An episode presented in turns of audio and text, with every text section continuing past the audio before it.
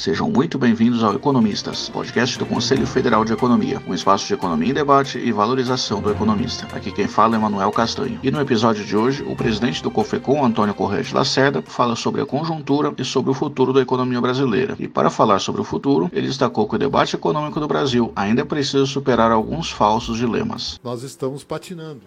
É? já há algumas décadas. E nós precisamos superar falsos dilemas é, no Brasil, vou citar alguns. Né? O primeiro deles é entre Estado e setor privado.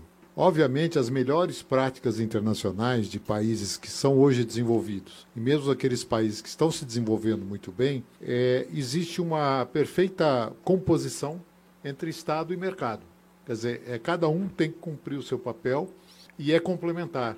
Quer dizer, então muitas vezes no Brasil nós caímos nessa esparrela ah, é o Estado ou é o mercado? Na verdade, nós precisamos das duas coisas. A segunda falsa dicotomia está entre ser um grande produtor, como somos, com a industrialização e os serviços. O Brasil tem todas as condições, é um dos poucos países do mundo que tem todas as condições de se desenvolver em todas essas, essas áreas. O que tem ocorrido é que, infelizmente, dada a configuração da política econômica e uma série de erros, a meu ver, de estratégia, nós estamos vivendo um processo de desindustrialização.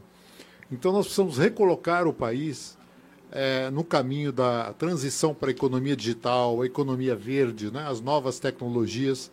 E o Brasil tem história para isso. Quer dizer, se nós retrocedermos 100 anos na economia brasileira, nós éramos um mero produtor e exportador de café. Né? O Brasil venceu a industrialização no século XX. É, hoje vive um novo desafio, o quadro mudou, os desafios são outros mas nós temos essa história passada, né?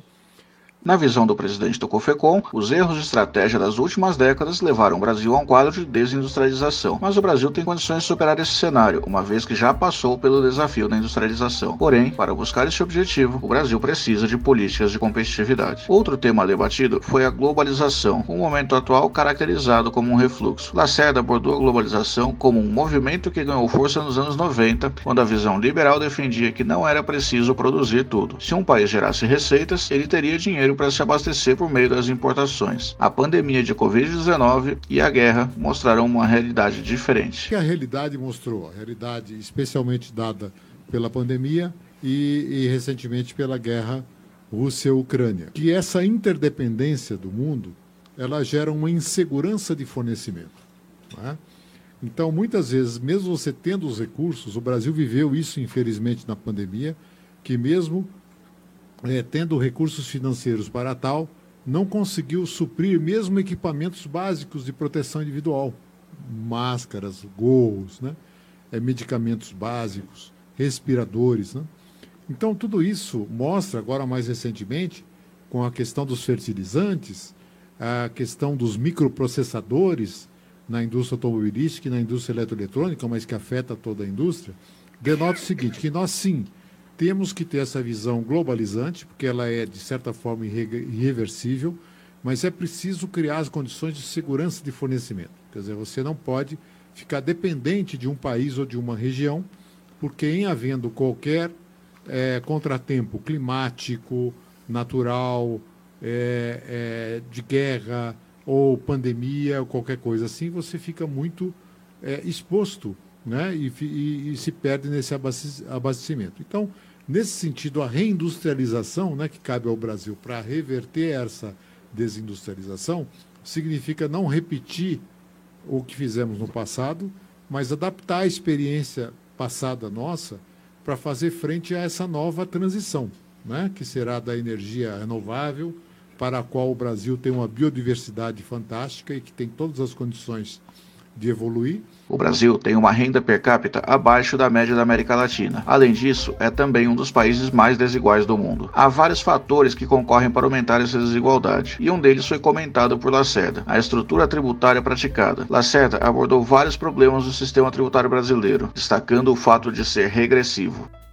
Nós temos pelo menos três grandes problemas com a nossa estrutura tributária. Primeiro, ela é extremamente regressiva, né, e um dos fatores que concentram renda e riqueza no Brasil é uma, uma estrutura tributária que tributa mais a classe média e os mais pobres em detrimento dos super ricos. Né?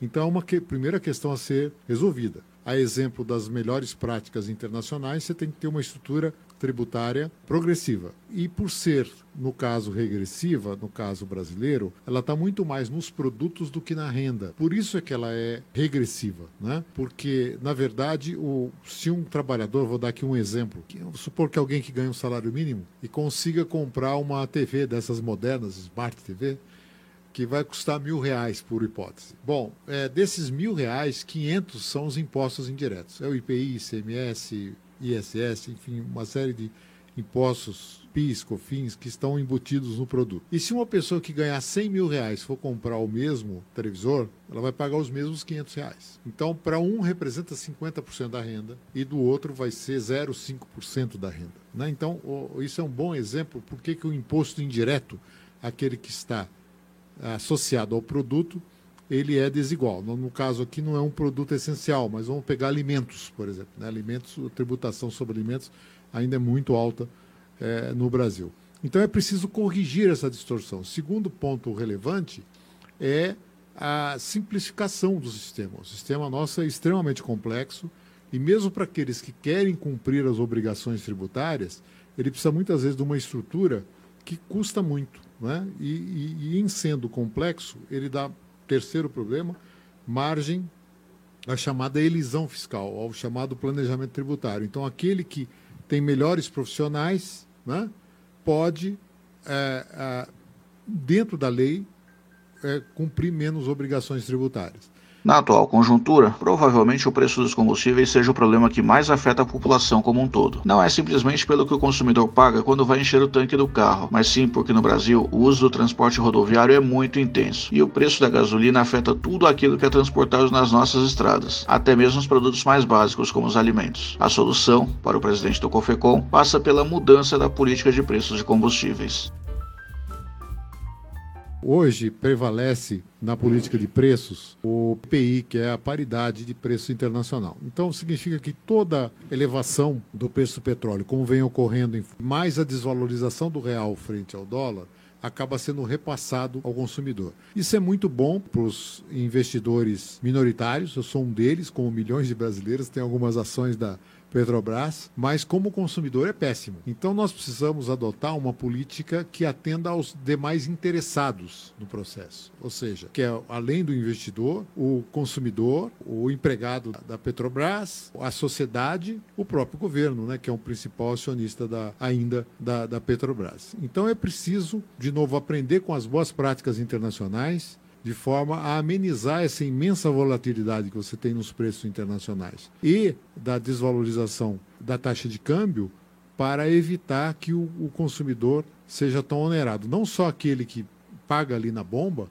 mas também toda a estrutura de preços da economia está vinculada, obviamente, ao preço dos combustíveis, uma vez que o Brasil é movido à, estrada rodoviária, basicamente. Né? Então, isso afeta a toda a estrutura de preços. Aproveito para dizer que não vejo que a privatização seja uma solução para o problema. É muito pelo contrário, porque nós não temos um ambiente regulatório que dê é, a criação de um monopólio ou de um oligopólio privado em uma área tão sensível. Né? Então, eu manteria o controle estatal na Petrobras, mas, obviamente, fazendo uso desse controle em prol do desenvolvimento e não é, só em prol, como atualmente ocorre, dos investidores.